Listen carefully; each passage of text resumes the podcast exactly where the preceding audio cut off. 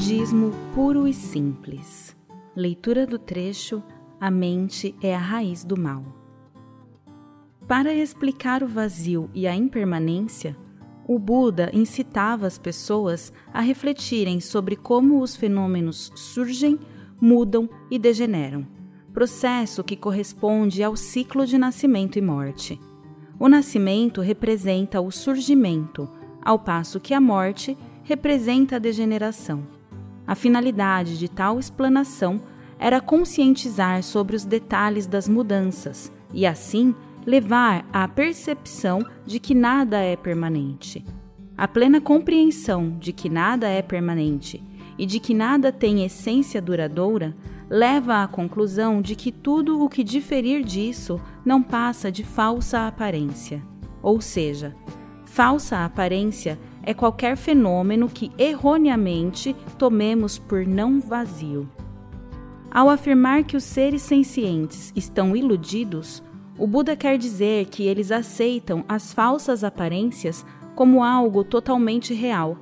O Buda descreveu esse estado de ilusão como um sonho, mas sem implicar que haja uma individualidade ou ser absoluto sonhando esse sonho.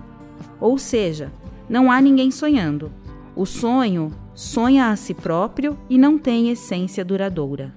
Se conseguirmos acordar desse sonho, garantiu, veremos que existe uma consciência muito maior do que poderíamos antes imaginar.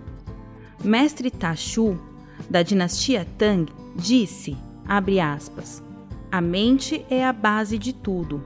Portanto, se queres entender o bem e o mal, compreenda a mente. Fecha aspas. O Sutra Lankavatara afirma, abre aspas, todas as coisas surgem da mente e todas as coisas se extinguem na mente. Fecha aspas. Segundo o Sutra do Ensinamento Legado, quem controla a mente pode fazer qualquer coisa. Mestre Tachu declarou, abre aspas, os sábios procuram compreender a mente e não o Buda ao passo que os ignorantes procuram compreender o Buda e não a mente. Os sábios controlam a mente, enquanto os ignorantes controlam apenas o corpo. Fecha aspas. Há um belo conto Chan que ilustra como a mente tende a criar seu próprio mundo, agarrando-se a interpretações que não são confirmadas pelos fatos. Um dia, mestre Ikkyu viajava como um jovem monge. Os dois chegaram a um rio na margem encontraram uma jovem temerosa de cruzar a corrente rápida e profunda. Compadecido, Ikio propôs carregá-la para a outra margem. Lá chegando, Ikio colocou a jovem no chão e seguiu viagem. Nada mais aconteceu naquele dia. Alguns meses depois, entretanto, o jovem monge desabafou. Mestre, disse, há meses que uma coisa está me incomodando. Por favor, o senhor poderia me ajudar a compreendê-la? O que é? perguntou Ikio. E o jovem monge respondeu: O senhor se lembra de quando, há alguns meses, atravessamos aquele rio e o senhor carregou uma jovem? Não consigo entender seu comportamento. O seu ensinamento não é que devemos sempre evitar contato com mulheres? Ikio fitou o jovem e suspirou. Veja só, disse ele. Está vendo como a mente funciona? Eu só atravessei um rio carregando uma pessoa por alguns minutos, mas você a está carregando em sua mente há meses. Todas as coisas, boas ou más, iniciam-se na mente. A ilusão fundamenta-se no funcionamento da mente. O Sutra diz: Percebam que a mente é a raiz do mal e que a forma é a conjunção de ações maléficas. As formas são apenas falsas aparências criadas pela mente. As suspeitas do jovem monge da história eram produto exclusivo de sua mente, totalmente desvinculadas da verdadeira natureza das ações de Ikkyo. Sempre que suspeitamos, passamos a viver no mundo sombrio de nossos próprios medos e más ações. Mestre Tachu disse que os sábios procuram compreender a mente e não o Buda porque sabia que ninguém pode nos dar a iluminação de presente. Nem mesmo o Buda é capaz de purificar a nossa mente por nós.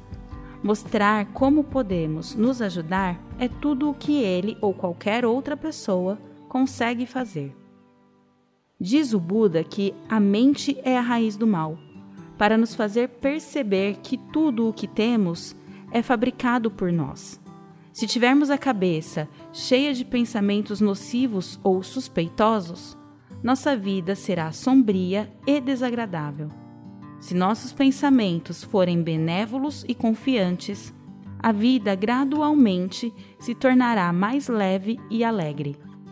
A mente é o ponto de virada das intenções e, consequentemente, do karma. Não existe mal no mundo. O mal só existe na mente. O Sutra da Guirlanda de Flores compara: a mente é um pintor que pinta seu próprio mundo.